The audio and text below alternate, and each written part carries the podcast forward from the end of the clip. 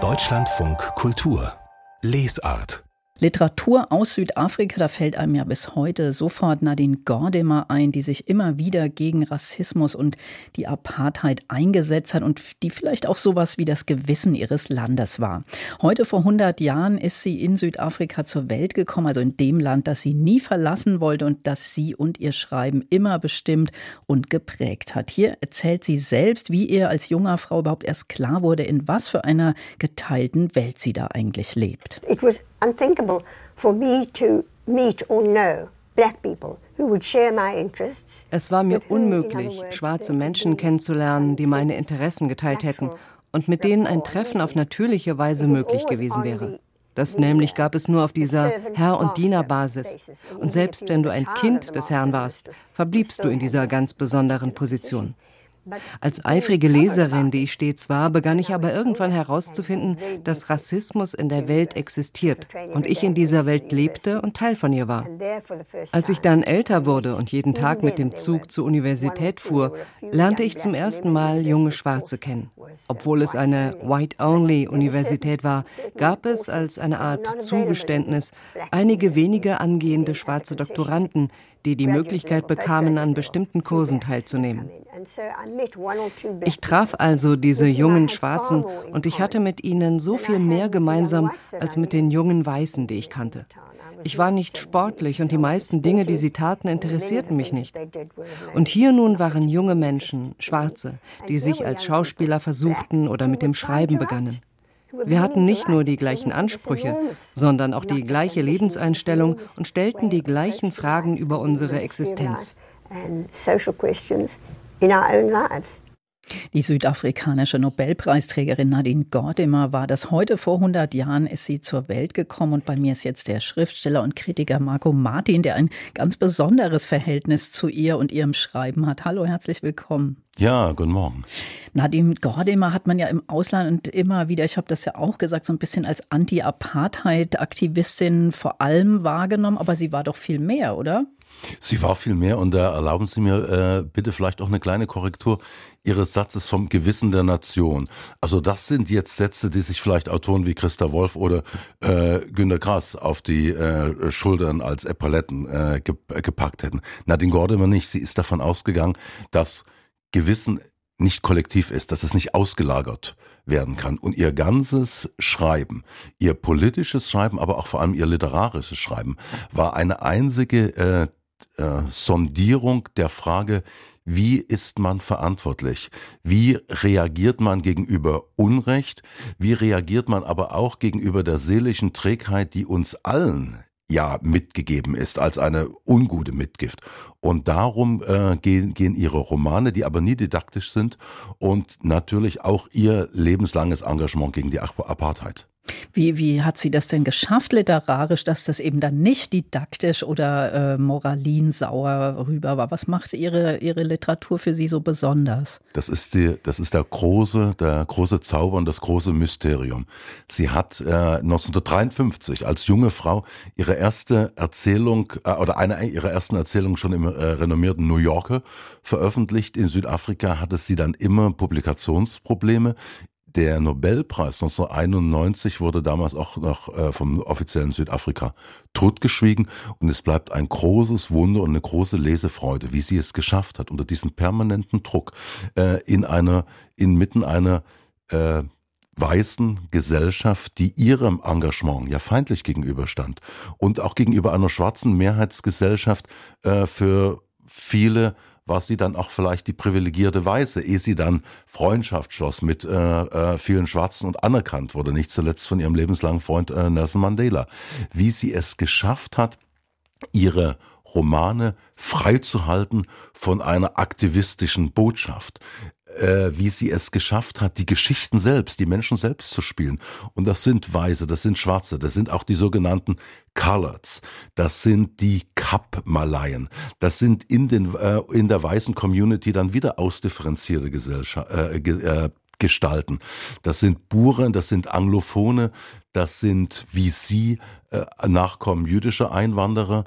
Äh, das ist ein ganz breites und tiefschichtiges Panorama.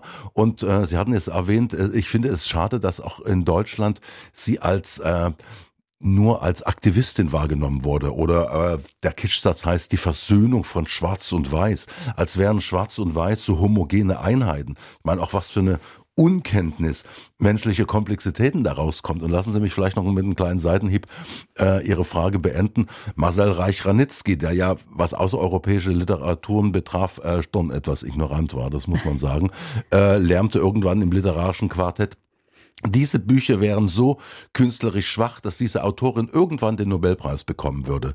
Äh, und das ist natürlich, es gibt Urteile, die auf den Urteilenden selbst zurückfallen. Hm.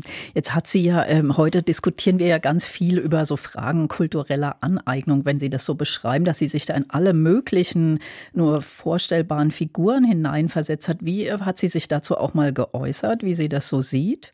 Sie hat sich dazu geäußert als Replik auf Kritik die kam von schwarzen Nationalisten, die ihr diese kulturelle Aneignung vorgeworfen haben. Es ist natürlich kein Zufall, dass es keine schwarzen Schriftsteller waren, sondern Leute, die äh, sozusagen des Erzählens nicht mächtig sind, aber im äh, Noten geben, auch im Denunzieren sehr stark sind. Das erleben wir ja heute auch ganz, äh, ganz stark. Und sie hat einfach äh, darauf geantwortet, wer heute Weißen vorschreibt, wie sie äh, über Schwarze schreiben, wird morgen auch Schwarzen befehlen, wie sie über Schwarze schreiben. Und Unterstützung bekam sie natürlich von ihren äh, vielen schwarzen Freunden, die sie gefördert hat, aber eben nicht gefördert auf eine paternalistische Weise, sondern indem sie für sie Verlagshäuser äh, äh, Verlagshäuser außerhalb Südafrikas inter, äh, interessiert hat. Und in Nadine Gordemers ähm, Schreiben ist eben überhaupt nichts Paternalistisches. Es ist nicht die gute, ostentative, liberale Weise, die sich ihres weiten Herzens rühmt, sondern sie beschreibt auch immer auch die Lebenslügen ihres eigenen Milieus, das so lange liberal ist, wie dann eben äh, mehrere Schwarze in der Nachbarschaft wohnhaft werden. Und all die, und, und natürlich aber auch die Enttäuschungen nach 1994, als dann aus der Befreiungsorganisation äh, ANC eine saturierte Staatspartei wurde, deren äh, Parteiticket zu haben, auch äh, Karrieren dann gefördert hat, auch für die Leute, die vielleicht jetzt äh, nicht dafür fit waren. Und all das beschreibt sie auch, aber natürlich aus der Kenntnis, äh, die ihr ihre schwarzen Freunde vermittelt haben. Sie saß nicht äh, isoliert in ihrer Villa und hat sich da was ausgedacht. Es ist alles wirklich empirisch beglaubigt. Stichwort Apartheid nochmal. Äh, Nadine Gordimer war ja eine enge Freundin von Nelson Mandela und sie war Tochter eines jüdischen Immigranten aus Litauen und sie hat sich, äh, sie hat immer wieder auch jüdische, israelische Regierungen kritisiert, aber sich gleichzeitig dagegen gewandt, dass dieser Begriff der Apartheid also auf die gesamte israelische Politik angewandt wird, wie das ja jetzt auch zum Teil wieder geschieht. Können Sie uns dazu noch was sagen? Ja, also sie war eine starke Kritikerin der militärischen Zusammenarbeit zwischen Südafrika zwischen dem Apartheid Südafrika und, äh, und Israel. Das hat sie sehr stark kritisiert, wie auch im Übrigen ihre anderen jüdischen Freunde, äh, äh Leute, Menschen wie äh, Jossel äh, Slovo oder Rusty Bernstein oder Arthur, Arthur Goldreich. Wir dürfen ja nicht vergessen, dass äh, südafrikanische Juden im ANC unter den Weißen überrepräsentiert waren, weil sie äh, aus ihrer äh, Minderheitenperspektive natürlich ganz klar waren gegen die äh, gegen die Apartheid und was die äh, schändliche Zusammenarbeit Israels mit Südafrika betrifft, die in Israel selbst zu dieser Zeit in den 70er und 80er Jahren schon sehr kontrovers diskutiert wurde. Da ist es das jüdische Museum in Kapstadt, das darüber informiert. Ist auch vielleicht keine Selbstverständlichkeit, dass eine Minderheit die ethische Kraft hat, äh, auch diese Dinge anzusprechen. Und Nadine Gordon hat es angesprochen, aber natürlich sich sofort gewehrt gegen diesen Begriff Apartheid gegenüber Israel. Sie sagt, äh, die israelische Besatzung zu kritisieren ist natürlich äh, absolut notwendig, aber mit dem Apartheid-Begriff damit zu hantieren, verunklart die Dinge. Und da hat sie sich natürlich gegen solche Unklarheiten lebenslang dezidiert ausgesprochen. Mhm. Sie war keine Schönfärberin, aber sie war eben auch gegen das ungenaue Sprechen. Margot Martin, Sie sind selbst Schriftsteller und haben schon viele Bücher geschrieben. 2015 Ihr literarisches Südafrika-Tagebuch Madiba Days. Und da haben Sie mal gesagt, äh, ohne Nadine Gordimer und die Lektüre Ihrer Bücher hätten Sie das so nicht schreiben können. Warum? Ja, durch diese Freude, diesen Mut, der natürlich mit Respekt gepaart sein muss, am Blickwechsel, sich mit in der Perspektive der anderen zu sehen. Äh, für mich, ich hatte den, äh, den Tod Nelson Mandelas 2013 äh, erlebt und vieles, was ich zuvor in Südafrika erlebt hatte, mit Weißen, Schwarzen und aber auch vor allem den sogenannten Coloreds, die immer in between waren, hat mich dann dazu gebracht, dieses literarische Tagebuch zu schreiben und die Bücher von Nadim Gordimer.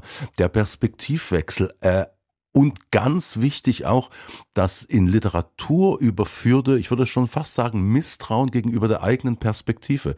Dass das, was wir glauben zu sehen, ja nie the whole picture ist, sondern immer nur ein Ausschnitt und wir äh, ein, äh, einen Begriff davon bekommen müssen, dass wir auch partiell immer blind sind. Und das jetzt wiederum in Bilder zu überführen, in Reflexion, in Literatur, äh, dafür danke ich Nadine Gordimer ungeheuer, ungeheuer viel. Na, da braucht man ja nichts mehr hinzuzufügen. Marco Martin, vielen Dank für dieses Gespräch zu Nadine Gordimer, die heute vor 100 Jahren zur Welt gekommen ist. Und wer jetzt Lust gekriegt hat, sie mal zu lesen, die deutschen Übersetzungen ihrer Bücher sind hauptsächlich im Berlin Verlag erschienen.